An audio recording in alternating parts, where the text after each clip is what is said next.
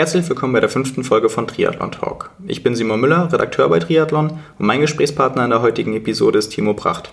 Den meisten von euch muss ich Timo sicherlich nicht vorstellen, aber Ehre wem Ehre gebührt, deshalb mache ich es trotzdem. Timo Pracht ist neunfacher Ironman-Sieger, hat zweimal die Ironman EM in Frankfurt gewonnen und ist ebenfalls zweifacher Sieger der Challenge Rot. Dazu kommen unzählige Podiumsplatzierungen bei renommierten Mittel- und Langdistanzen auf der ganzen Welt, die er über die Jahre gesammelt hat. Außerdem ist er 2009 Sechster und 2011 Fünfter beim Ironman Hawaii geworden. Und im vergangenen Jahr ist Timo Bracht im Alter von 42 als Profi zurückgetreten. Das haben sicherlich viele von euch mitbekommen und verfolgt. Seitdem hat sich natürlich viel gewandelt und genau darüber habe ich mich mit ihm unterhalten, über die sportlichen und privaten Veränderungen seitdem, über bewegende Momente in seiner Karriere, seine größten Erfolge, Rückblicke auf seine Laufbahn und die neuen Funktionen, mit denen er dem Triathlon trotzdem weiterhin noch erhalten bleibt. Schön, dass ihr mit dabei seid und viel Spaß beim Gespräch.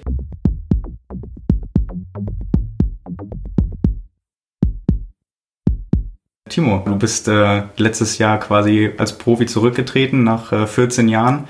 Was hat sich seitdem geändert? Äh, hallo erstmal, ja, einiges. Wo soll ich da anfangen? Äh, der Schritt war, war schon geplant auch, äh, kam auch zum richtigen Zeitpunkt. Ähm, man ist dann doch als Profi, wenn einem der Sport so viel Spaß macht, äh, wie, mir, wie er mir auch gemacht hat und dann noch äh, die ein oder anderen Erfolge auch da sind, Natürlich gehen dann da hinten raus die Jahre so schnell rum, ehe man sich äh, versieht, ist man dann schon ewig lang Profi auch. Und da muss man halt echt gucken, dass, dass man da auch einen guten Absprung erwischt und mit einem guten Gefühl auch rauskommt. Ich sag mal aus der ganzen Tretmühle, Profisport. Und äh, rückblickend ist mir das ganz gut gelungen, nur dann die, die Monate danach, da macht man sich schon Gedanken, Mensch, wie ist das dann so, weniger Training und mehr Entspannung, kannst du auch mal ein paar Bier mehr trinken und äh, das dann aber darüber nachzudenken, das dann zu erleben, das sind natürlich zwei, zwei verschiedene Paar Schuhe und da bin ich eigentlich auch noch mittendrin. Jetzt ist auch gar nicht so lange her, also da quasi, quasi erst ein paar Monate, würdest du sagen, du hast dadurch ein bisschen Abstand zum Triathlon bekommen oder quasi gar nicht, nur, nur deine Funktion hat sich geändert? Doch, doch, doch, der Abstand der ist schon, schon da. Natürlich äh, verfliegt auch die Zeit, weil ich, weil ich mich auf andere Dinge jetzt auch konzentriert habe, viel Privates nachgeholt habe, einen Umzug hinter mir habe und ähm, ja, einfach, du verdrängst auch relativ schnell Dinge, so, so die allmorgendlichen Schwimmeinheiten und so, die fallen dir dann gar nicht mehr auf, wenn, wenn sie nicht mehr da sind. Äh, insofern, äh, ja, ist, ist es natürlich schon, schon ein Unterschied zu dem, was war, aber durch das, dass es auch neue Aufgaben gibt, neue, neue Ziele auch und vor allem auch ein bisschen äh, so eine Abkehr von diesem schneller, höher, weiter, so ein bisschen mehr, mehr Ruhe auch, ein bisschen mehr Entspannung und dann, äh, dann denkst du auch bewusst nicht mehr so stark über den Hochleistungssport nach. Äh, aber klar, ich werde oft gefragt, machst du noch Triathlon, bist du noch Triathlet? Und ich bin jetzt kein Profi mehr, aber ich gehe, wenn es passt, gehe ich schwimmen, Radfahren, laufen. Der Sport macht mir unheimlich Spaß. Ich wohne in einer tollen Gegend, wo, wo ich gerade aus der Haustür raus muss und habe das beste Trainingsgebiet, das man sich vorstellen kann. Insofern bin ich, bin ich weiterhin äh, aktiv und auch noch ähm, relativ fit. Wie, wie läuft das dann? Wie muss man sich das vorstellen? Du machst schon noch jeden Tag Sport. Ja, also schon so, wie es passt. Ähm, wenn ich jetzt laufen gehe, klar, viel mit, mit Kumpels und so, äh, es tickert jeden Tag irgendeine WhatsApp rein, von wegen 16 Uhr, äh, locker 14 Kilometer oder äh, es gibt äh, natürlich viele, die jetzt auch so Lunde gerochen haben, dass man jetzt auch mal gemeinsam trainieren kann, weil das Tempo dann nicht mehr so, so schnell ist. Und äh, zum Laufen verabrede ich mich eigentlich immer mit jemandem. Also wir laufen immer zu zweit oder zu dritt jetzt. Ähm, und da ist auch die, die, die Pace-Kontrolle pro Kilometer ist, ist dann auch ausgeschaltet. Manchmal, meistens laufe ich auch, vor allem beim Fahrradfahren fahre ich komplett ohne, ohne Tacho oder ohne Uhr los. Da fahre ich dann mittags los und komme nachmittags heim oder fahre nachmittags los, komme abends heim. So wie es passt und halt da an, wo, wo es mir Spaß macht und ähm, ja, muss mich schon ein bisschen umgewöhnen. Da früher bin ich äh, ja die 150 Kilometer Runde mit einem Euro gefahren, weil mehr gab es da nicht zu trinken, wenn man irgendwo angehalten hat. Um 10 los, wenn ich fünf Stunden fahren wollte und war dann um kurz nach drei wieder daheim. Jetzt ist schon so, dass, äh, dass man bei, an, bei der Eisdiele vorbeischaut oder dass man, dass man irgendwo einen schönen Landgasthof kurz einkehrt. Das äh, ja, hat viel natürlich jetzt auch mit, mit Genuss zu tun, ähm, wobei es nicht heißt, dass man als Profi auch nicht das Training genießen kann, konnte Ist es bei dir dann so, ähm, würdest du sagen, das ist eher befreiend, jetzt mal nicht auf die Uhr zu gucken, nicht auf die Wattzahlen, ähm, die, diese Freiheit zu haben? Oder kommt dann manchmal auch in dir nochmal der klassische Profi durch, der sagt, oh, jetzt würde ich eigentlich schon ganz gerne mal ein bisschen zügiger oder wechselst du dann durch? Wie, wie läuft das jetzt bei dir? Ähm, ja, es, ist, es kommt drauf an. Auf der einen Seite ist es natürlich befreiend, wenn du jetzt keinen, keinen strikten Trainingsplan hast. Auf der anderen Seite ist natürlich so eine, so eine strikte oder ja, so eine halbstrikte Vorgabe natürlich auch in gewisser Weise befreiend, weil du genau weißt, was du zu tun hast. Ja, du hast ein Programm und weißt, okay, wenn ich das jetzt drei oder vier Stunden mache, dann, äh, dann äh, habe ich es geschafft und dann hast du auch, auch die Freiheit sozusagen, dich, dass die Gedanken nicht abschweifen, dass du genau jetzt das Programm durchziehst und ähm, das, glaube ich, fasziniert viele auch im Triathlon-Sport und deshalb wird auch da so gern so systematisch trainiert, dass du einfach eine Aufgabe erfüllen kannst, ja, und dich dann, dann mit der Aufgabe messen kannst, sprich mit dir selbst. Und das hat auch was Befreiendes, ja, dass du, dass du einfach ein Ziel vor Augen hast, das du selbst äh, erreichen kannst. Währenddessen, wenn ich jetzt im Rad losfahre, ist schon so, dass ich mich nach zwei Stunden frage, naja, hänge ich jetzt noch eine Stunde dran oder äh, fahre ich jetzt nochmal flach oder fahre ich jetzt so einen Berg, äh, fahre ich den Berg schneller. Insofern äh, ja, hat es jetzt mehrere Optionen und die wirken aber oft nicht befreiend, weil du gar nicht weißt, was du machen hm. willst oder tust. Insofern ja, lasse ich das alles ein bisschen auf mich zukommen und mache viel auch so Tempowechselsachen, dass ich, äh, wenn es mir gut geht, dann, dann drehe ich rein und wenn ich mal einen dicken Gang fahren will, fahre ich einen dicken Gang, aber so wie früher, dass ich jetzt viermal 15 Minuten Kraftausdauer gefahren mhm. bin, äh, ist es nicht. Es ist eher so, dass ich, wenn ich einen Berg hochfahre und merke, Mensch, die Beine sind gut, dann schalte ich halt ein bisschen dicker und fahre mal drei Minuten dicker und ja. probiere mich natürlich immer wieder ein bisschen zurückzuerinnern. Wie war das letztes Jahr, wie bist du da gefahren? Insofern ist, es, ist eigentlich jede Trainingseinheit jetzt noch so ein kleines Abenteuer, weil, weil jede Trainingseinheit, wenn ich es mal so als Trainingseinheit bezeichnen kann, oder jede Fahrt oder jeder Lauf, äh, schon, schon auch was, was Neues ist und so eine neue Entdeckung auch der, der Langsamkeit, sage ich mal. Von anderen Hochleistungssportlern in, im Ausdauersport, die auch viele Wochenstunden immer trainiert haben, weiß man, wenn sie, wenn sie aufgehört haben und dann so klassisch abtrainieren, also natürlich äh, keine gute Idee, dann irgendwann gar nichts mehr zu machen äh, auf einen Schlag, ähm, bekommen die Entzugserscheinungen und das macht sich dann auch wirklich ähm, körperlich bemerkbar. Ähm, war das bei dir auch so? Ja, also abtrainieren, das liest man ja auch immer so oder hört man, Mensch, Timo, bist du jetzt am Abtrainieren?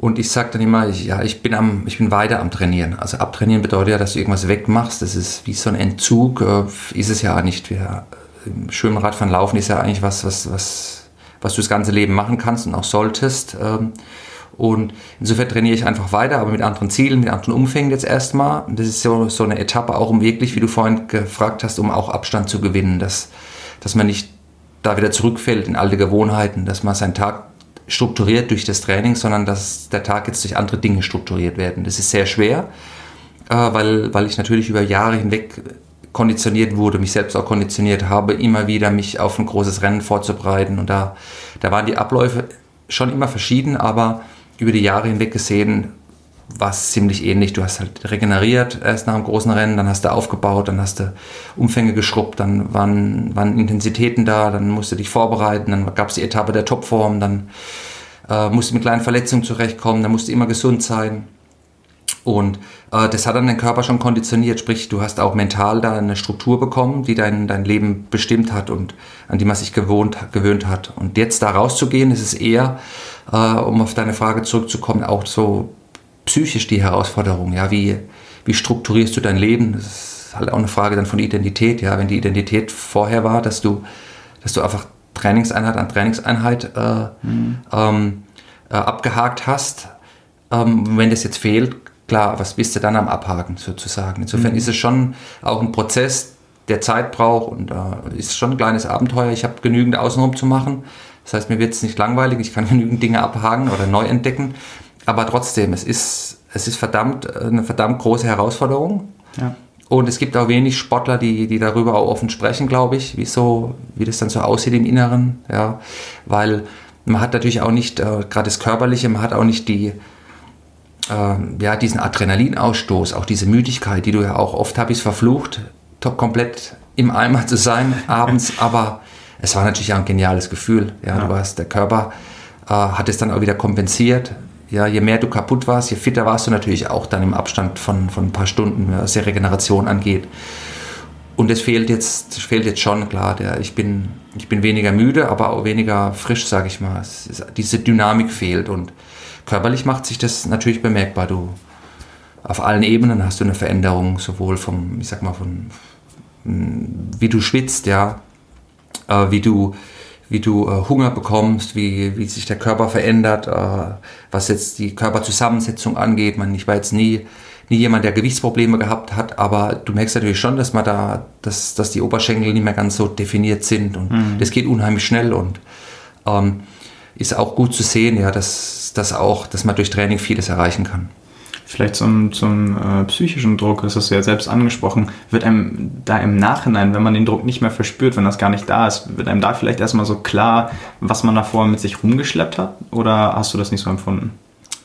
Ähm, doch, es war dann auch am Ende der Karriere und ich glaube, sind auch bei vielen ist dann, ist dann der Punkt erreicht, wo, wo es gar nicht im Ausdauersport, wo es gar nicht am Körperlichen liegt, weil sechs, acht Stunden trainieren am Tag, das geht eigentlich ziemlich lang. Also wenn du ein Ziel hast, dann kannst du möglich, kannst du, kannst du das schon schaffen. Mhm. Aber ich glaube dann so dieser, dieser mentale Anspannung, vor allem das, das sich immer wieder beweisen, auch gegen andere Konkurrenz. Ja, es ist ja, ist ja nichts Stetiges im, im Hochleistungssport. Also ich habe Jahre gehabt, da, da musste ich, da konnte ich gegen Lothar Leder oder Thomas Hellriegel einen Wettkampf bestreiten. Dann gab es Jahre mit, mit, mit Norm Stadler und Faris al-Sultan, dann Andi Rehlert und dann kam äh, Sebastian Kienle und bis jetzt, bis zum letzten Jahr, als, als dann mit Jan Frodeno und Patrick Lange ähm, wieder neue Gesichter gekommen sind und dann die ganzen guten Nachwuchsathleten, wie jetzt, äh, auch wenn sie nicht mehr so jung sind, wie Boris Stein, um jetzt mal nur auf beiden Deutschen zu bleiben, Andreas Böcherer, Andi Dreiz. Äh, und da musst du dich jedes Jahr irgendwo auch anpassen ähm, und, äh, und hast große Herausforderungen gehabt. Von den internationalen Top-Athleten mal ganz zu schweigen, dann die, die ganzen Mitteldistanzen, die dazu kamen, wo du auch immer immer in Topform sein musstest, weil wenn du irgendwo Vierter, Fünfter, Sechster warst, äh, mhm. war es vielleicht für, für die Vorbereitung von der Langdistanz ganz gut, aber ja, früher hat man halt so kleinere Mitteldistanzen auch mal ein bisschen, bisschen leichter gewinnen können, sage ich mal. Und das hat sich die letzten Jahre dann halt schon extrem geändert und die Saison war länger, die ging oft von Februar bis, bis November und ja, da war halt der Druck dann schon groß, dieses sich auch beweisen wollen und ich glaube, das ist dann für viele auch dann irgendwo ist der Punkt erreicht, wo du, wo du einfach nicht mehr willst äh, nicht mehr, nicht weil du nicht kannst, mhm. ja, also das Können war, ist nie das Problem, glaube ich, im Sport. Das ist höchstens du bist verletzt. Es ist eher das Problem, dass der, dass dieser unbedingte Wille, da jeden Tag rauszugehen und, und wirklich alles zu geben, wenn das ein bisschen fehlt, dann bist du auch chancenlos. Ja. Es ist jetzt ähm, Ende Mai, Anfang Juni, der, der perfekte Zeitpunkt eigentlich für die meisten zum Saisonstart oder auch nur, nur noch wenige Wochen bis zum ersten großen Höhepunkt, wenn man die Langdistanzler nimmt. Ähm, für dich war das wahrscheinlich auch dann die normale Jahresroutine im Frühjahr ins Trainingslager, Trainingslager 1, 2, vielleicht 3, weg von zu Hause. Das ist jetzt wahrscheinlich ähm, das erste Mal seit 14 mhm. Jahren ähm, oder noch länger, dass es bei dir nicht so war. Wie hast du das früher genutzt? Ja, also ich, wie ich vorhin schon gesagt habe, die Zeit ging unheimlich schnell rum. Also ich habe natürlich andere Dinge gemacht, mal äh, eine Woche Skifahren in den französischen Alpen, also wirklich nur Skifahren, auch ohne Skilanglauf, äh, morgens raus aus der, aus der Hütte und äh, abends zurück. Mm, und das äh, jeden Tag, äh, Tiefschnee äh, und abends dann auch Fondue gegessen und Croissants gefrühstückt, Beine hochgelegt, bisschen Olympia geschaut im Fernsehen. Ähm, halt einfach auch andere, an die Dinge gemacht, die ich sonst auch gemacht habe, aber nicht in dem, in dem Umfang. Und ähm, ist klar, diese Zeit, diese langen Wochen auf Lanzarote ähm, haben mir schon ein bisschen gefehlt, aber ich habe halt daheim auch viel andere Dinge mal trainieren können. Ich hab, bin das ganze Frühjahr über Mountainbike gefahren und habe zum Beispiel da die Wege erlebt, die ich sonst eigentlich nur vom Herbst kenne, als ich Mountainbike gefahren bin. Jetzt mal im Frühjahr, wenn die Natur einfach blüht und du du bist äh, ja in Landschaften unterwegs, die du sonst eigentlich nie kennengelernt hast, weil ich mhm. zu der Zeit eigentlich fast immer im Ausland war. Ja, was ein neues Erlebnis. Und ich war ein paar Tage auch wieder auf Mallorca, zehn Tage, es war super. Ersten Tag, ähm, ja, habe ich die schlechtesten Beine aller Zeiten auf Mallorca gehabt.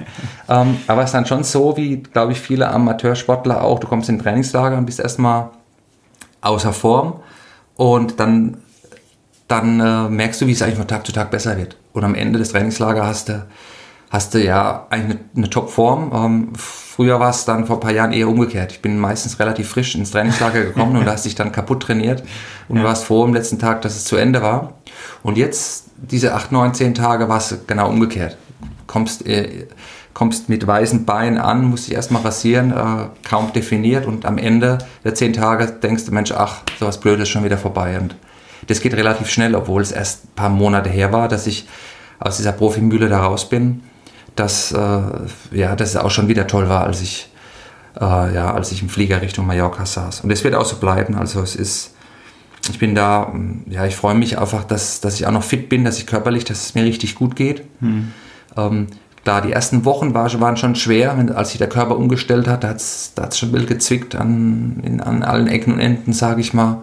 Aber wenn sich jetzt der Körper an das wenige Training gewöhnt hat, das muss er sich auch erst gewöhnen, dann geht es einem mal wieder körperlich gut. Jetzt habe ich wieder ein bisschen mehr gemacht, ein paar schnellere Läufe äh, mit ein paar Kumpels. Dann merke ich schon, dass der Muskelkater kommt und dass ich mhm. vielleicht auch ein bisschen mich mehr pflegen muss, körperlich. Das, äh, früher durch das viele Training hat sich, da, hat sich der Körper oft selbst reguliert, sage ich mal. Aber jetzt mit weniger Training merke ich, äh, dass Gymnastik sehr wichtig ist, dass die Beweglichkeit erhalten bleibt, dass ich äh, auch auch Rumpfkräftigung, das ich als Profi so gut wie nie gemacht habe. Ich habe mhm. so gut wie keine Ausgleichstraining gemacht, weil durch das viele Schwimmen, Radfahren, Laufen du genügend Training hast. Aber jetzt gerade mit so einem klassischen Age-Group-Training, das ich mache, ähm, äh, merke ich schon die, die Wichtigkeit von, äh, von, von Übungen außerhalb von Schwimmen, Radfahren, Laufen wenn man so viele Jahre, muss ich schon fast sagen, Jahrzehnte im Triathlon vernetzt ist, ähm, über, über viele Funktionen auch, dann äh, hast du ja schon selbst gesagt, es ist äh, schwer, da komplett ähm, aufzuhören, auch wenn du gesagt hast, dass du natürlich ein bisschen Abstand gewonnen hast. Ähm, welche anderen Projekte unterstützt du jetzt, nachdem du vielleicht dafür auch ein bisschen mehr Zeit hast? Ähm, also ich, hab, ich arbeite natürlich viel mit Sportlern auch zusammen, mit, mit Nachwuchsathleten, mit ganz jungen Athleten aus anderen Sportarten, ein bisschen die, wo man im Training was machen kann. Dann gibt's ähm, dann gibt's Athleten, die auf dem Sprung sind zum Profi, auch äh, über das Team Sport for Good, wo ich, äh, wo ich ja auch noch äh, ziemlich viel mache und äh, helfe. Jetzt gerade am Wochenende ziehe ich ein paar Athleten zusammen, wo wir so ein Zeitfahrtraining machen, einen Zeitfahrtest äh, auf, einer, auf einer Strecke, die ich immer benutzt habe, um zu testen und genau weiß, okay, wenn du das, wenn du da und da diese Zeit fährst, dann äh, sind das Optionen, dann vielleicht auch im Wettkampf eine Zeit zu schaffen.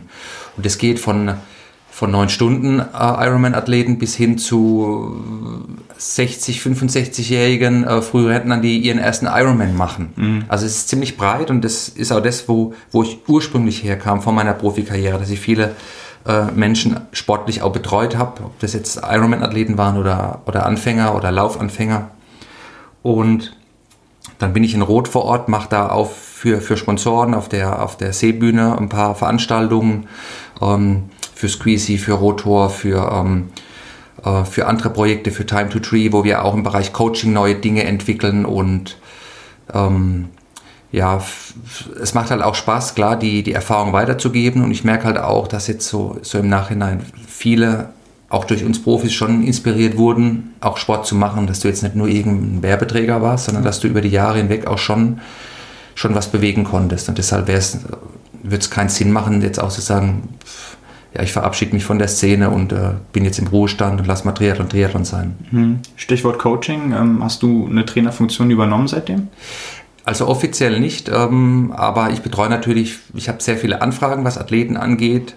Ähm, äh, habe jetzt aber nur so ein paar ausgewählte Athleten, sage ich mal, wo, wo, ich, äh, wo ich auch ein paar verschiedene Dinge probiere, was funktioniert, was nicht funktioniert. Äh, ähm, und probiere jetzt auch so ein Angebot zu stricken, äh, das dann auch diese Nachfrage, die schon da ist, diese Nachfrage dann auch befriedigt, weil ähm, es muss natürlich gut umzusetzen sein und äh, diese, diese Strategie, wie ich halt auch Sport gemacht habe, dass ich probiert habe, auch außerhalb vom Sport ein Leben führen zu können. Also dass, dass der soziale Aspekt auch nicht hinten runterfällt, dass du auch viele berufstätig, ich war ja auch am Anfangszeit, bevor ich Profi war, habe ich ja den, habe ich auch Ironman äh, parallel zum Beruf gemacht. Also ich habe im Jahr 2003, als ich zwei Ironman-Siege feiern konnte, immer noch 30 Wochenstunden auch gearbeitet, parallel dazu. Und da habe ich, glaube ich, ganz gutes Gefühl dafür, was machbar ist, äh, außerhalb vom, also neben Beruf und auch Familie, ich war Jungfamilienvater, was, wie man da trainieren kann. Und dieses Trainingskonzept ist noch in der Mache und äh, da setze ich mich jetzt auch nicht unter Druck, dass wir gleich dass ich gleich da probiere, möglichst, möglichst viel Athleten zu trainieren, sondern ähm, ähm, da, da dauert es auch noch ein paar Wochen, Monate, aber da kommt auf jeden Fall äh, was, was richtig Schönes, was richtig Gutes, Großes auch. Und ähm, ja, ob das jetzt Sommer wird oder Herbst oder Anfang nächsten Jahres, muss man mal schauen, weil, ähm, weil es muss halt ähnlich wie ich Sport gemacht habe, äh, sollte halt schon sinnvoll sein, äh, nachhaltig und halt auch erfolgreich. Ja, sind wir gespannt. Ähm, vielleicht, weil du es selbst schon gesagt hast, Team Sport for Good. Du bist jetzt kein aktives Mitglied mehr. Wie sehr bist du noch mit dem Team vernetzt? Ähm, also jetzt sind wir ja schon alle lang dabei mit Team Sport for Good, äh, fast, fast fünf, sechs Jahre und äh, es ist jedes Team hat auch so einen, äh, so einen Wandelprozess alle vier, fünf Jahre. Entweder klassische Profiteams sterben dann, wenn ein, wenn ein Sponsor abspringt, ja, oder ähm, jetzt wie bei uns im Fall, probierst du halt durch, durch andere Maßnahmen äh, auch ein Team außerhalb vom Profibereich, vom puren Profibereich äh, am Leben zu erhalten. Mhm. Weil ich glaube, es gibt immer noch äh, einen großen Markt auch für, für Teams oder für einen Zusammenschluss. Neudeutsch nennt man das ja Community, wo man einfach Kräfte bündelt. Und äh, da, ich, da ich dem Team auch immer noch als, ähm, als Teambesitzer mehr oder weniger äh, auch eine gewisse Verantwortung habe ähm, und da viel Herzblut drin steckt und auch viel Invest, ähm, sind wir natürlich weiterhin auf der Suche nach, äh, auch nach Partnern, Sponsoren, die das Team auch die nächsten drei bis fünf Jahre tragen. Und da, ähm, da ist ähnlich wie jetzt auch bei dem Coaching, ist jetzt äh, nicht zu viel Druck dahinter. Klar, gleichwohl gibt es Athleten, die, die großes Interesse haben. Also ich habe in der Woche bestimmt ein, zwei Anfragen, äh, auch von, von vielen Amateursportlern, die, ähm, die mittrainieren wollen, die die Vorzüge auch eines Teamkonstrukts haben wollen. Ähm, aber da mit dem neuen Partner dann in die neue in die neuen nächsten Saisons zu gehen, ist jetzt auch noch nicht spruchreif, aber bin ich auch guter Dinge, dass er die nächsten Wochen was zu verkünden ist. Ja, alles klar. Ähm, du hast gerade selbst schon gesagt, du mit jetzt klassischem Age-Grouper-Training, was du vorher nicht so kanntest, ähm, bist auch dazu gezwungen, anders mit deinem Körper umzugehen. Du kannst vielleicht ja jetzt auch ähm, ein bisschen besser auch nachvollziehen, wie es den Age-Groupern geht. Hat das irgendwie dein, dein Blick auf den Sport an sich verändert? dass du da vielleicht auch ein bisschen mehr drüber nachgedacht hast, weil so, also, hey, ähm, so habe ich das ja noch nie gesehen, irgendwie erfährst du es am eigenen Leibe. Ähm, ähm, ja, gut, durch das, dass ich vor, vor der Profikarriere auch mehr oder weniger Age-Grouper war, wie auch immer Student, der neben der Triathlon gemacht hat, mhm. Ähm, habe ich schon immer den Blickwinkel gehabt. Ja, ich war jetzt ja, ich war ja keine Jugend, keine Jugendnationalmannschaft, ich war in keiner Sportfördergruppe, ich habe ganz normal Zivildienst gemacht und habe hab studiert und habe für meine ersten Rennen habe hab ich noch Schecks ausgefüllt und die bezahlt und musste mir, musste mir halt auch mein erstes Rad äh, zusammensparen und äh, ähm, der erste Girohelm, den ich gekauft habe, war dann auch kein Topmodell, sondern es war ein Hammerhead, der hat dann die Hälfte nur gekostet. Äh, die Farben waren zwar beschissen, aber okay. äh, insofern kenne ich, äh, kenn ich die, die Amateurseite ganz gut. Und es ist auch jetzt schön, da wieder ein bisschen zurückzukommen. Und was mir halt am meisten auffällt, ist, dass du, dass du halt viel, viel weniger Trainingseinheiten hast. Das heißt, du hast für jede Trainingseinheit ist es schon eine Herausforderung, auch wieder eine, ein gutes Gefühl zu haben. Also als Profi gehst du fast in jede Einheit mehr oder weniger in relativ gute mit relativ guter Form rein, weil, weil du die Woche über 20 Mal trainierst. Ja, da fällt es jetzt nicht auf, ob du, ob du jetzt schwere Beine hast oder nicht. Das, das gibt sich meistens, oder muss ich geben. Jetzt, wenn ich sag mal nur, wenn ich, wenn ich nur eins oder zweimal die Woche schwimme, äh, ist natürlich jede Schwimmeinheit schon eine riesen Herausforderung. Du musst auch sehr viel wieder an den Basics arbeiten. Also das, was ich vorhin gesagt habe, ähm, dieses, äh, dieses Grundlagentraining, das muss einfach gut sein, da darf man keinen Blödsinn machen, also nicht zu viel, zu intensiv gleich trainieren. Ähm, dann ist die Beweglichkeit sehr wichtig, dass die, äh, dass die Technik auch passt. Ja, man, man verlernt natürlich auch die Technik relativ schnell, gerade im Schwimmen oder auch im Laufen. Ich merke jetzt, äh, wenn ich nur zwei, dreimal die Woche laufe, mache ich trotzdem prozentual viel mehr, viel mehr Lauf-ABC, viel mehr Steigerungsläufe, Laufschule, äh, weil der Schritt halt immer schlechter wird. Ja. Wenn du ein, zweimal die Woche nur läufst, dann, dann fängst du quasi fast bei Null an. Und da muss man ein, ich glaube, man muss, je weniger man trainiert, je, je sinnvoller kann man auch das Training gestalten. Klar, man kann sagen, komm, geh laufen, das egal wie schnell, egal wie lang, Hauptsache du gehst laufen. Das ist auch okay. Es ist auch wichtig, dass man Gefühl wieder entwickelt fürs eigene Training, weniger auf eine Uhr schaut, weniger auf den Trainingsplan, sondern mhm. mehr in, in sich ein bisschen hineinhört. Ja. Das ist sehr wichtig.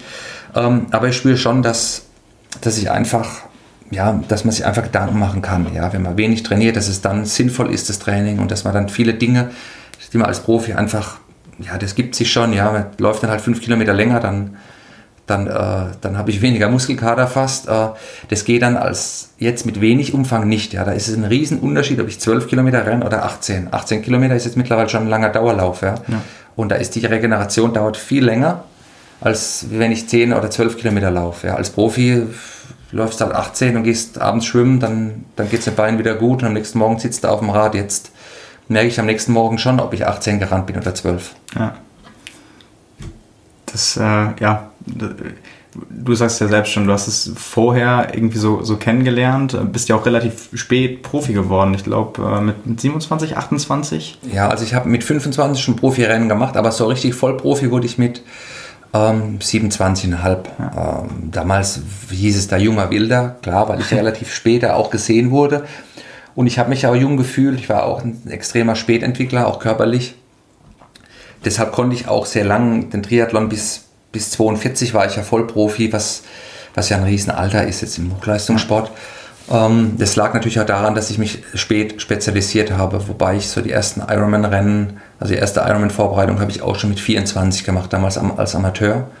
Ich war auch zweimal als Age-Grouper auf Hawaii und ähm, ja, es war schon, schon eine lange Zeit, aber jedes Jahr hat, hat wahnsinnig Spaß gemacht und auch jedes Jahr war es eine große Herausforderung. Also am Anfang mit, mit dieser Faszination Triathlon in Rot, dann die großen Rennen in Frankfurt äh, zur Anfangszeit auch da dabei zu sein, mit, äh, mit Kurt Denk zusammen das da, da zu erleben, die, die HR, HR Live-Berichterstattung, dann ARD und ähm, das war schon, waren schon richtig große Jahre und dann, dann wieder zurückzukehren nach Rot, da das Rennen auch 2014 zu gewinnen. Ähm, äh, war, war ein Traum und dann die ganzen internationalen Rennen außenrum. Ich bin ja früher auch nach Hawaii schon, schon auf Auslandsrennen gefahren, habe da Arizona gewinnen können, Western Australien, ähm, dann die dann das, dann das Lanzarote-Rennen mit Streckenrekord, das äh, war eines meiner besten, wenn nicht sogar das beste Rennen meiner Karriere. Ähm, und das halt zu erleben, wie der Triathlon-Sport sich entwickelt, jetzt mit den vielen Langdistanzen auch, dann mit, dem, mit diesem Ironman-Hype, ähm, und vor allem halt auch, dass sehr viele Anfänger in den Sport reinkommen, wo, wo wirklich äh, unheimlich viel Basisarbeit äh, getan werden muss. Ja, viele können keine 10 Kilometer am Stück mhm. im ordentlichen Tempo rennen, aber melden sich für einen Ironman an. Ja. Da finde ich nicht schlecht, äh, aber man muss es natürlich differenziert sehen und schauen, okay, was, was willst du wirklich für dich und was willst du, äh, dass du, was, was willst du darstellen, ja, und Triathlon ist Gott sei Dank noch ein Sport, wo du wenig konsumieren kannst. Das heißt, man kann sich so einen Langdistanz-Finish nicht erkaufen. Man kann sich vielleicht einen Start erkaufen, ein Material erkaufen. Aber im Endeffekt äh, ein richtig gutes Rennen für dich selbst. Äh, und es ist jetzt mal unabhängig von der Zeit, ja. Äh, ja. Du kannst da mit 14 Stunden ein gutes Rennen gehabt haben für dich. Ähm, das muss man schon selbst leisten. Und deshalb bin ich und bleibe ich auch Fan von dem Sport, weil es ein grundehrlicher Sport ist, finde mhm. ich. Und auch wenn es Riesendiskussionen zurzeit gibt mit mit immer noch mit, mit, äh, mit, mit Beschiss und Doping und Abkürzen und äh, Lutschen, Windschatten fahren und zu volle Stadtfelder und zu viel Kommerzialisierung ist, wenn man wirklich einen Strich drunter zieht, ist es äh, verdammt, verdammt guter Sport, wo jeder selbst sich an die Nase packen sollte und fragen sollte, Mensch, bin ich auf dem richtigen Weg mit dem, was ich mache, mhm. oder soll ich was verändern? Und verändern kann jeder was. Ja, wenn jeder bei sich selbst äh, anfängt, anfängt ja. und, und an die eigene Nase fest, dann, ja. dann auf jeden Fall. Denn dein erstes Mal Hawaii ist ja quasi schon, schon fast 20 Jahre her. Ähm, so rückblickend, vielleicht auch beim, beim Sport generell, beim, beim Leistungssport oder beim, beim Triathlon im, im Allgemeinen, was würdest du sagen, hat sich am meisten verändert in den ganzen Jahren? Ähm, also die Bedingungen auf keinen Fall, die waren damals genauso übel wie heute. ähm, was sich verändert hat, ist, äh, ach, eigentlich vom Sport her gar nicht so viel. Klar, ein bisschen Material, ähm, aber pff, ähm, Vorbereitung war ähnlich.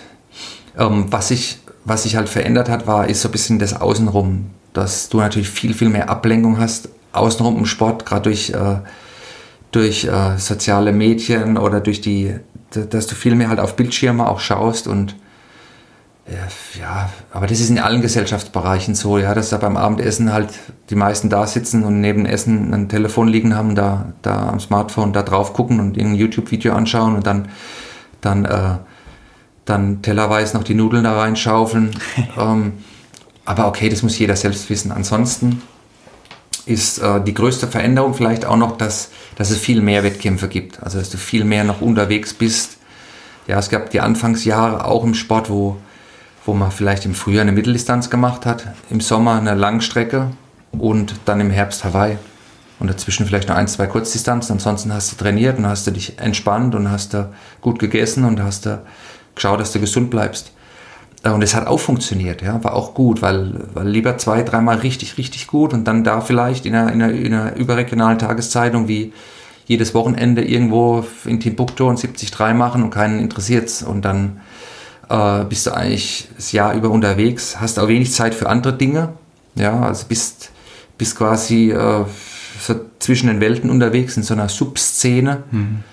äh, und äh, führst eigentlich gar keinen gar kein Leben mehr auch außerhalb vom Sport. Und entweder du bist natürlich da ein Top-Profi und kannst richtig Geld mit verdienen, dann kannst du auch vielleicht was zurücklehnen, zurücklegen, aber es gibt ja auch viele absolut clevere Triathleten, die äh, sich halt schon fragen müssen, Mensch, verbaue ich mir nicht jetzt durch noch ein Jahr und noch ein Jahr und noch ein Jahr und noch ein Jahr vielleicht was anderes damit, weil ja, der Mensch hatte viele Talente und äh, nicht jeder kann Hawaii gewinnen oder, oder, ja. oder Rot oder Frankfurt oder ist bei den Olympischen Spielen im Bereich der Top 8 und dann äh, ist es natürlich ein Erlebnis Hochleistungssport und man lernt unheimlich viel und die Reisen und die Menschen, die man kennenlernt, ist absolut genial, aber auf Dauer muss es schon richtig nachhaltig sein, auch dass es, dass es funktioniert. Und man darf sich da nicht kaputt machen, weder sozial noch körperlich noch äh, finanziell. Und deshalb muss sich da auch jeder an die eigene Nase fassen und mal überlegen, Mensch, ist es das Leben, das es wirklich wert ist zu leben? Oder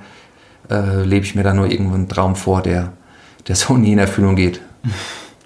Ja, ähm, du, du hast gerade selbst schon gesagt, ähm, du kommst noch aus einem Triathlon-Profi-Zeitalter, wo es vielleicht nicht so die entscheidende Rolle gespielt hat, wie viele Follower man auf Social Media Plattform XY hat und wo es auch nicht unbedingt zur, zur erweiterten, zum erweiterten Aufgabenfeld gehört hat, ähm, bei allem einen Post abzusetzen und da irgendwie, was natürlich auch Vorteile hat ähm, in, einer, in einer Community, in einer, in einer Bindung mit den Fans auch, mhm. im Austausch. Ähm, aber ja, wie, wie sah es bei dir denn im Trainingslager aus? Ähm, äh, du musstest dich ja quasi gar nicht damit beschäftigen.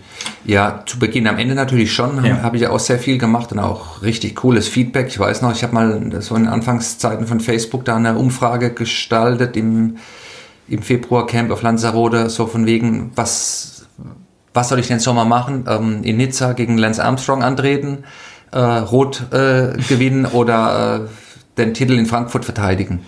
Und da gab es äh, brutales Feedback. So, ja. Äh, der, das da habe ich dann gemerkt, Mensch, die Leute befassen sich da wirklich damit und können auch ihre, ihre Meinung dazu abgeben. Und wir haben ja im Triathlon kein Problem, dass es da so irgendein Bashing gibt oder dass du da dumme Kommentare hast oder so. Das, das läuft ja alles äh, relativ human auch ab und macht da auch Spaß insofern habe ich da natürlich schon auch profitiert davon und mir macht es auch Spaß, im Austausch zu sein. Ähm, und in den Anfangsjahren, klar, es gab, ich wurde immer ein bisschen belächelt, dass ich halt äh, Reiseführer dabei gehabt habe oder, oder auch dicke Bücher. Ich weiß noch, ein Kollege hat mal zu mir gesagt, äh, lesen macht langsam. Ähm, der, dem habe ich dann entgegnet, äh, nicht lesen macht dumm. Äh, insofern, äh, es hat sich halt ein bisschen verändert und wie du ansprichst, es kommt jetzt auf die Followerzahl an und so mittlerweile, das stimmt schon, aber früher kam es halt drauf an und das war halt auch so eine Vorgabe, auch mal ein Sponsor zu mir gesagt, du, du Timo, äh, es macht halt schon, äh, es ist halt schon Ziel, ins aktuelle Sportstudio zu kommen. Hm. So, das ist mir, das ist mir nie gelungen, äh, aber jetzt bei anderen Sendungen, dass du, dass du wirklich einen großen Aufschlag irgendwo hast, das war da auch eine Herausforderung damals. Das war jetzt auch nicht wertend gemeint. Das ist ja super für den Sport, wenn genau so was passiert, sondern eher in, in Richtung Fokussierung auf das Training. Mhm. Wenn, wenn es drauf ankommt, dann vielleicht mal, wenn man halt Profi ist, drüber nachdenken, was trainiere ich, mal, mal reflektieren und nicht gucken, was macht die Konkurrenz oder mal, mal hier, da, links und rechts schauen. Das ist ja auch was, was zum Beispiel im, im Laufen bei den Afrikanern angesprochen wird. So, die haben diesen, diese unbedingte Fokussierung ausschließlich auf ihren Sport. Die, die sitzen da zusammen im Kreis und trinken Tee und äh, sind nicht noch abends vorm Schlafen zwei Stunden am, am Laptop, Handy und, und sonst wie. Und das ist ja was, was du wahrscheinlich dann auch noch so kennst. Ja, ja genau. Und es, es kommt halt darauf an, wie du dich ausrichtest, ja, und was, was wirklich auch was bringt. Aber ähm, ähm, ja, man muss es differenziert betrachten und es liegt auch an jedem selbst. Wenn jemand Lust drauf hat, dann, dann kann er sich äh, auch so darstellen im Netz. Es gibt ja auch außerhalb vom Triathlonsport unheimlich Äh, da gibt es ja noch viel mehr Selbstdarsteller, diese ganze Blogger-Szene und äh, Modeszene und äh, ich habe ja Kinder im Teenageralter, äh, was da unterwegs ist im Netz, ja, was da, was da vorgelebt wird für Ideen und, und Blödsinn und äh, Fake-Videos und, äh, ja. und so verstehen sie Spaß, Verschnitt, Prank-Videos, ja, da ist ja Triathlon eine heile Welt. Also wenn wir da ja. über Schwimmradfahren laufen, debattieren im Netz, ist es ja wir sind ja da die Guten sozusagen.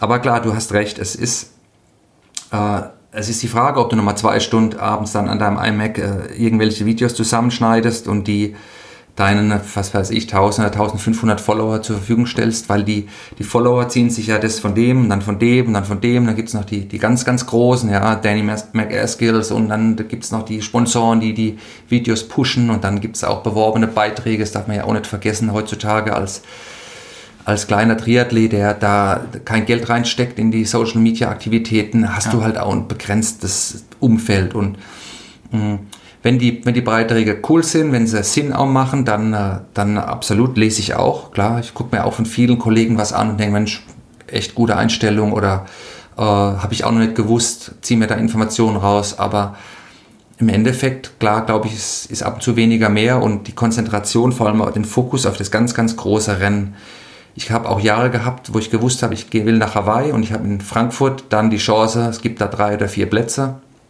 und ich muss da unter den Top 5 sein. Und da gab es einen Sponsor, der hat gesagt, Pracht, äh, wir unterstützen dich und zahlen dir auch was. Und wenn du gut bist und gut heißt bei uns, wenn du mindestens Top 3 bist. Ja. Und äh, das war halt dann die Vorgabe. Da hast du gewusst, okay, ab Dezember, Frankfurt ist am 20. Juli und da topfit. Und alles bis dahin wird diesem Ziel untergeordnet.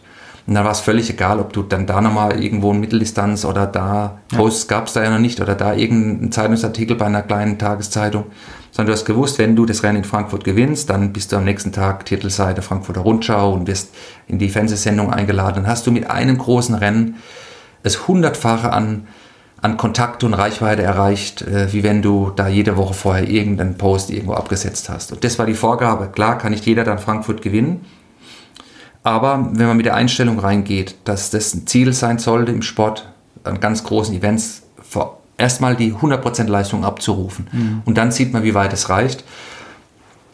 Das ist für mich die Grundlage von Hochleistungssport und das ist auch das, was mich fasziniert, an einem Zeitpunkt, wo es zählt, 100% abzurufen. Und dann sieht man, wie weit man kommt. Und bei vielen ist halt so, dass, dass man halt nicht bei 100% ist oder dass man früher rausgeht aus dem Wettkampf oder dass es nicht lief. Aber das zählt alles nicht. Ja. Es zählt als Profi dann hier 100%. Und wenn du dann Vierter wirst, dann bist du halt nur Vierter, aber du hast 100% äh, bekommen. Ja, hast natürlich heutzutage auch ein zweischneidiges Schwert, weil äh, genau das, was du sagst, viele haben nicht das Potenzial, ähm, da vielleicht Top 3 zu machen, können aber indem sie zwei Wochen vorher bei einem anderen Rennen starten und gut abschneiden, das nochmal mitnehmen. Ähm, weil ja auch gerade im Triathlon, was, was nicht unbedingt äh, Fußball oder Tennis ist, äh, was die Finanzen angeht, ähm, man da genau gucken muss, äh, wo, wo, man bleibt. Mhm. Was ja auch zur Folge momentan hat, dass, äh, dass viel mehr Rennen äh, bestritten werden im Jahr als, als vorher noch. Dass vielleicht auch die Überlegungen dann sind, ähm, hey, ich, ich mache ein Rennen und wenn es dann, wenn's dann nicht so gut läuft, dann kann ich auf der Laufstrecke immer noch aussteigen, weil dann kann ich in zwei Wochen das nächste Rennen machen. Ähm, ich weiß nicht, gab es diese Mentalität schon früher? Nee, überhaupt nicht, weil wenn du, wenn ich in Frankfurt ausgestiegen wäre, hätte ich mich nicht mehr heimtrauen können. Da, äh, ich habe ja immer Fanbusse dabei gehabt und so und da, ja, die hätten mich gesteinigt. Ja. Oder ich hätte mich auch selbst, äh, klar, wenn du verletzt bist, man kann, kann immer was passieren, um Gottes Willen äh, gibt es Schlimmeres wie auszusteigen. Aber es war schon Fakt dann, dass das durchgezogen werden muss. Ja, auf Teufel komm raus. Und es gab auch kein, kein Rumjammern oder so. Da, und wenn der Bauch Magen wehgetan hat oder wenn es kalt oder heiß war, völlig egal. Du hast dir das selbst rausgesucht, du warst an der Stadtlinie gestanden und wer an der Stadtlinie steht, der soll auch dann die nötige äh, Power mitbringen, das Ding dann durchzuziehen, weil sonst gehe ich erst gar nicht an die Stadtlinie mhm. und auch nicht, wenn ich irgendwie krank bin oder erkältet. Klar, kann ich, kann ich stürzen oder du kannst auch disqualifiziert werden oder irgendwas passieren.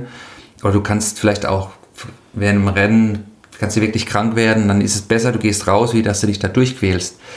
Aber unter normalen Umständen ist es, ist es für mich kein Argument, wegen irgendeiner Geschichte in zwei Wochen dann, dann Rennen aufzugeben. Mhm. Und Ob das Rennen natürlich zu einem passt, das ist die andere Frage. Also zu Beginn meiner Karriere habe ich gewusst, für die Rollerstrecken, gerade in Rot, wo da 4,30 fahren musstest, äh, irgendwann mal 4,20, mittlerweile muss man ja 4,10 fahren oder bei manchen Rennen äh, unter vier Stunden. Ähm, dazu fehlen mir ein bisschen die, bisschen die Oberschenkel. Deshalb habe ich geschaut, okay, ich kann die nächsten zwei Jahre, kriege ich das noch nicht hin, ja, dass ich so schnell Zeit fahren kann auf eine lange Strecke, aber ich kann ganz gut Berge fahren und so habe ich damals auch über diesen Ironman Gerard Meer in den Vogesen, das war auch so ein wildes Ding mit 3000 Höhenmeter fast auf der Radstrecke, da habe ich gewusst, das passt besser zu mir, ja, und habe mich dann speziell auf dieses Rennen vorbereitet, weil ich gewusst habe, okay, ähm, da, das ist besser geeignet für mich und äh, habe das, habe dann erstmal zwei Jahre mich auf diese Art von Rennen vorbereitet und habe dann da auch mit dem Sieg 2003 es geschafft, äh, das Beste rauszuholen und war dann da, bereit dafür, dann 2004 nach Rot zu gehen und damit mit Chris McCormick damals lang zusammen ähm, mit dem Faris äh, das Rennen um acht Stunden zu bestreiten und wurde dann da Dritter und habe dann da auch mit einer 4,24 glaube ich auf dem Rad äh, gezeigt, okay, jetzt bin ich auch bereit dazu für die ganz großen Rennen, Rot, Frankfurt, Hawaii, dass ich die Power habe. Und ähm, wenn ich vielleicht 2-2, 2-3 mich schon gemessen hätte in Frankfurt und Rot, wäre vielleicht der Fünfter oder Sechster gewesen. Ja, hätte mir vielleicht auch die Gewissheit gefehlt oder die Motivation, ich kann da ganz vorne hin und wäre vielleicht dann auch auf den Gedanken gekommen, ja gut, okay, es, es geht vielleicht doch auf kleinere Rennen und so. Deshalb muss man vielleicht auch ein bisschen warten mit den ganz großen Rennen und sich anderweitig vorbereiten, aber dann äh, muss der Zeitpunkt kommen, wo du dich mit dem Besten misst und dann siehst du genau, habe ich es drauf oder habe ich es halt nicht so drauf. Wobei das keine Wertung ist, also es ist, es ist, ja. kann auch nicht jeder gewinnen und äh, aber man soll es wenigstens mal probieren. Du, du hast bis ähm, letztes Jahr auch den, den Laufstreckenrekord in Frankfurt äh, gehalten. Der wurde dann von, von Patrick Nilsson gebrochen. Ähm, hast du den Eindruck, dass sich in den letzten Jahren nochmal leistungstechnisch was getan hat? Oder ähm, dass die, dass die Leistungsdichte vielleicht nur größer geworden ist. Ähm, ja, was, was sagst du dazu der Entwicklung? Ja, also es ist schon jetzt die letzten Jahre viel passiert. Also es gibt natürlich immer noch Rennen, die sind, ähm, die sind genauso schnell oder langsam wie früher und es gab auch früher äh, absolute Überleistungen, damals von einem, äh, äh von einem Luc van Lierde in, auf Hawaii oder, ähm, oder auch im Thomas Hellriegel seine Leistungen, Ironman Kanada äh, in den äh, Anfang der 2000er Jahren oder auch Andi Rehlerts äh, Frankfurt-Leistung 2010 war, war auch absolut überirdisch. Und äh, also es gab schon immer echt gute, gute Leistungen und die Jungs haben auch super trainiert und sich äh, super vorbereitet. Es hat alles gepasst. Aber in der, in der Masse der Athleten ist es jetzt natürlich schon mehr geworden. Der größte Unterschied ist, glaube ich, so diese, diese Aerodynamik auf dem Fahrrad. Da wurde sehr viel gemacht. Also es ist einfach materialtechnisch einen großen Unterschied.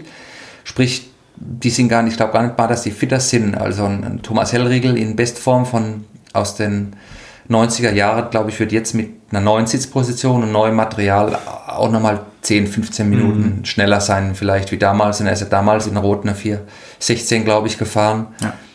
Ähm, also da ist, schon, da ist schon Reserve da, allein durch Material. Und mit Laufzeiten ist es schon so, dass es natürlich auch ein paar Spezialisten gibt, Laufspezialisten, die vielleicht früher bei kleineren Feldern auch mehr allein fahren mussten beim Rad und dann gar nicht mehr das Laufen so abrufen konnte, konnten. Und jetzt durch eine gute Positionierung auf dem Rad, ähm, dann, da will ich gar nicht Windschattenfahren vorwerfen, sondern einfach renntaktische Maßnahmen, ja, dass man relativ entspannt vom Rad kommt und dann als guter Läufer natürlich auch ein hohes Risiko geht. Gerade diese Mentalität, äh, ich probiere es mal, wenn es nicht klappt, dann, äh, mhm. dann platze ich halt. Ja, also dass es mit mehr Risiko gelaufen wird, weil vielleicht auch mehr Chancen sind für Wettkämpfer. Und früher musste man schon halt mehr absichern. Da hast du gewusst, wenn du das nicht schaffst, das Rennen im Sommer, dann ist Hawaii im Eimer. Ja. Da kannst du vielleicht dann nochmal nach Kanada fliegen oder irgendwo hin, aber da, da gab es ja nicht mal Booking.com, du wusstest dann, wie die, wie die Fliege schnell, schnell bekommst. Insofern äh, musst du schon ein bisschen mehr absichern, auch die Rennen. Also du konntest es da nicht vergeigen und jetzt mittlerweile, wenn da zum Beispiel Will Clark hat den Streckenrekord von mir gebrochen vor zwei Jahren, glaube ich, war der erste, der ist halt losgerannt, auf Teufel komm raus und ist im Halbmarathon mit 1,16 durch und hat es halt irgendwie durchgehangelt und ist dann da die 2,40 gelaufen. Ja. Und das ist halt ein Unterschied. Äh, und das fällt dann auch keinem auf, wenn Will Clark äh, aussteigen würde in Frankfurt, weil er dann zwei, drei Wochen später in England ein Rennen machen kann. Aber damals haben da die großen Athleten wie jetzt Norman oder äh, ähm, oder auch der Lothar oder so, da, da musste da musst du das relativ absichern, das Rennen, und bist ab und zu dann doch nicht 100% gegangen. Du bist dann oft auf Hawaii 100% gegangen, deshalb gab es in Hawaii auch die großen Dramas oft, mhm. ja, wo auch bei mir selbst am meisten passiert ist, weil du da das größte Risiko gegangen bist. Und das ist gleichzeitig auch die, der größte Fehler, den man Hawaii machen kann, dass man, klar, wenn du gewinnst, bist du immer ein hohes Risiko gegangen. Aber ähm, es ist natürlich ein Tanz auf Messers Schneide, das eher eine konservative Rennstrategie. Ich sage immer so, früher war das diese Mark Allen Rennstrategie, die mhm. oft ein bisschen unpopulärer war.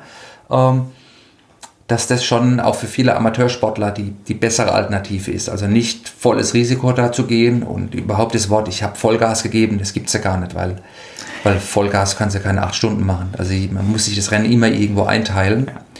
Und das, ja, dieses Absichern des Ergebnisses und dann zu schauen, wenn ich die Möglichkeit habe, dann vielleicht in der zweiten Marathonhälfte oder hinten raus auf dem Rad da richtig nochmal Gas geben zu können, das macht mehr Sinn, wie am Anfang alle Körner gleich zu verblasen rückblickend betrachtet, ähm, ich weiß ja nicht, was, was bist du für ein, für ein Mensch jetzt in den Monaten danach? Ähm, warst du eher jemand, der gesagt hat, ey, ich, ich, ich freue mich jetzt auf all das, was, was gekommen ist, oder bist du da auch so ein bisschen reflektiert oder kommt, kommt da so ein bisschen die Nostalgie hoch und du denkst, äh, wenn du, wenn du Bild XY oder Rennbericht oder sonst irgendwas ähm, liest oder siehst, äh, dass deine Erinnerungen da so hochkommen. Was sind so vielleicht die, die schönsten Erinnerungen, an die du auch in den letzten Monaten vielleicht nochmal denken musstest oder generell denkst, äh, wenn, du, wenn du so auf deine Karriere zurückblickst?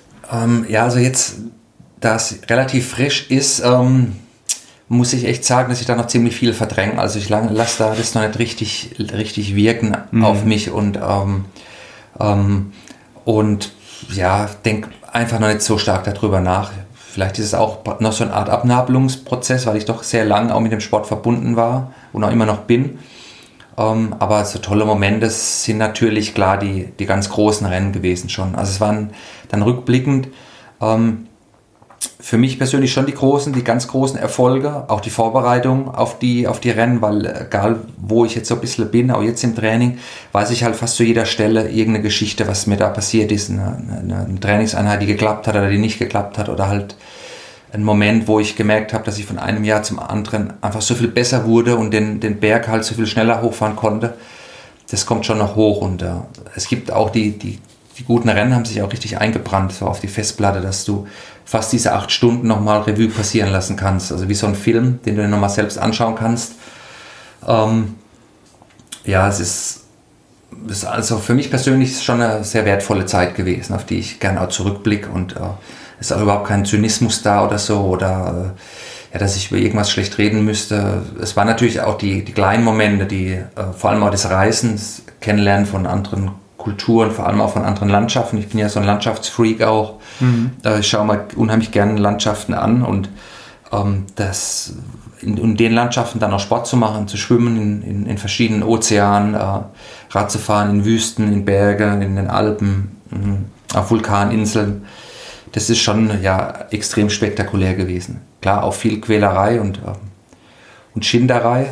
Gerade bei den, bei den, bei den Ironman-Rennen haben natürlich, oder Langdistanzen haben dir die Beine irgendwann so wehgetan, dass, dass du dich schon gefragt hast, muss das jetzt wirklich sein, aber...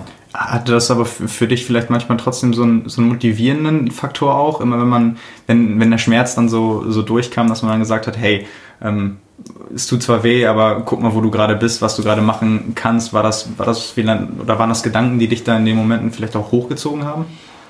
Ja, weil es halt immer eine, doch noch eine Herausforderung war. Also bis zu meinem letzten Rennen war dieses Kribbeln da, diese Herausforderung, das Nicht-Wissen, klappt es nicht. Äh, und diese, ich sag mal, freudige Erwartungshaltung, dass du dann im Rennen spürst, dass du über dich hinauswachsen kannst. Also das war, war der Drive, den ich immer gehabt habe und mir auch immer erhalten konnte. Also es war nie eine Routine. Im Endeffekt war es natürlich, waren es routinierte Abläufe, die du gemacht hast.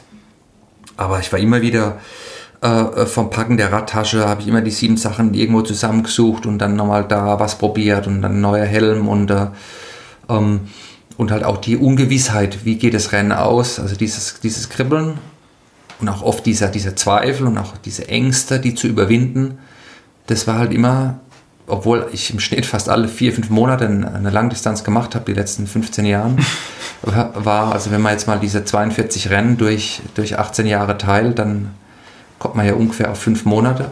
Alle fünf Monate war, also alle fünf Monate war irgendwie so ein neues großes äh, Erlebnis. Und so habe ich das auch wertgeschätzt. Ja. Also es war nie, die ganz großen Rennen waren nie, mh, hm, dass ich das abgehakt habe. Ich habe gesagt, okay, jetzt fliege ich dahin, mache das Rennen dann weiter. Es war nie Routine. Mhm. Wie gesagt, routinierte Abläufe, aber es war immer wieder, und das habe ich mir erhalten auch, dass es, dass jedes Rennen irgendwo ein kleines Abenteuer für mich auch war, bis zum ja. Schluss. Ja, sehr wertvoll.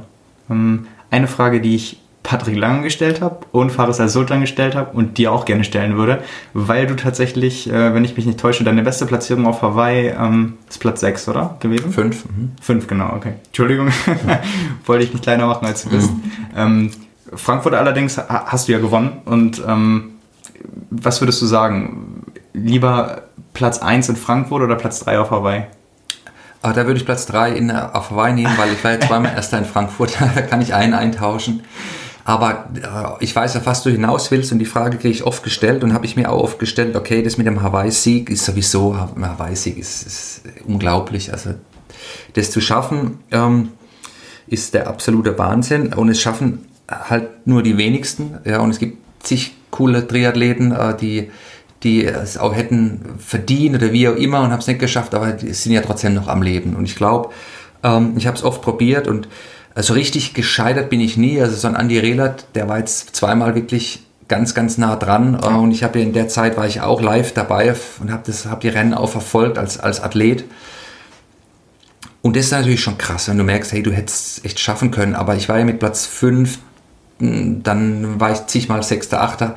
Also ich war immer so ein bisschen ein Stück hinten dran. 2008 war ich mal, oder 2007 war ich mal drei Minuten weg von, vom Podium oder zwei Minuten da habe ich ein bisschen dran geschnuppert, aber ähm, ja, ich, hab's, ich war immer ganz gut auf Hawaii, aber nie so überragend, weil, glaube ich, rückblickend auch das Rennen mit dieser brutalen Hitze und dem flachen oder mit diesem Drückerradkurs äh, mir nie ganz so 100% äh, gelegen ist. Ähm, insofern ist es ganz gut und ich würde dann das auch nicht eintauschen wollen, weil dann würde ich ja das Frankfurt-Rennen für mich entwerten und ähm, das war mir so viel wert, auch da, da gut zu performen in Frankfurt und auch gerade für die deutschen Rennen. Das war sehr wichtig, auch damals für, für meine Sponsoren auch. Und ja, ich konnte konnt eigentlich meine Karriere gut über die Rennen auch aufbauen und habe da eine gute Wahrnehmung gehabt. Und Hawaii, äh, und ich glaube, in so einer Sportlerlaufbahn rückblickend brauchst du auch irgendwo ein paar Dellen, ja, ein paar, paar Dinge, die, die halt nicht funktioniert haben, weil, ja.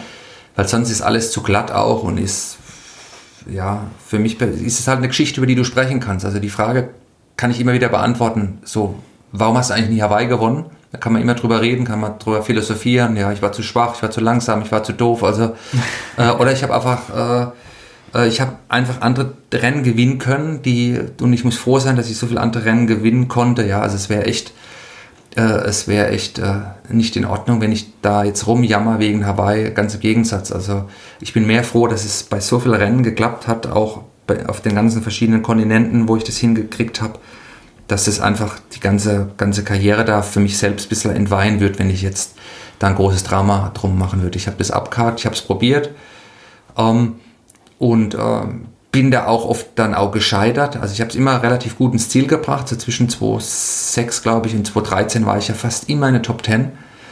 Ähm, und ja, gratuliere allen, die das, die das geschafft haben. Und äh, ja, es ist natürlich, ist natürlich der, der heilige Gral, das Rennen. Und unabhängig von deinen Frankfurt-Siegen, einfach von der, von der Wertigkeit, wenn du das von, oder mal ein bisschen nüchterner betrachtest, ähm, lieber ein, ein Sieg bei einem Rennen wie in Frankfurt oder nicht, nicht eintauschen gegen den Sieg auf Hawaii. Ich glaube, da wäre jedem klar, für was man sich entscheiden würde. Aber halt dann in Anführungszeichen nur dieser dritte Platz, dafür auf dem Podium oder lieber nee. ein Sieg bei einem anderen Rennen? Nee, also in Hawaii ist ja schon so, dass diese Top Ten, auch du siehst auf der Bühne auf Hawaii, da gibt es ja keine, kein Treppchen, ja, dass der erste vor dem höher als der zweite steht. Das ist eigentlich ganz cool. Das ist mir ganz am Anfang auch aufgefallen in Kona, dass auch die Top Ten kriegen auch fast den gleichen Pokal, diese, diese braune Salatschüssel.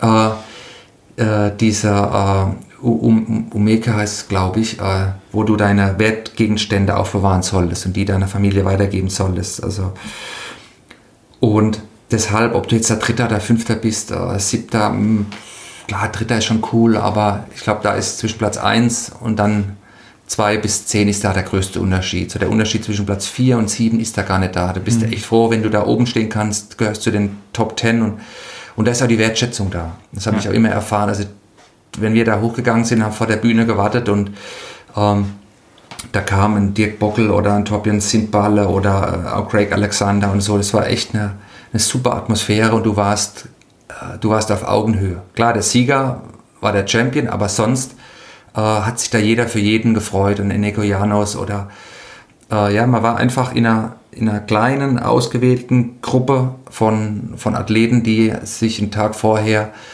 äh, äh, acht Stunden lang die Köpfe eingeschlagen haben, also sich selbst und gequält haben und dann da dazu zu gehören und da diese Wertschätzung auch gegenüber auch den anderen zu haben, das war einfach ein unheimlich tolles Gefühl und da war es dann im Endeffekt egal, ob du als Fünfter ein paar tausend Dollar mehr gewonnen hast wie der Achte.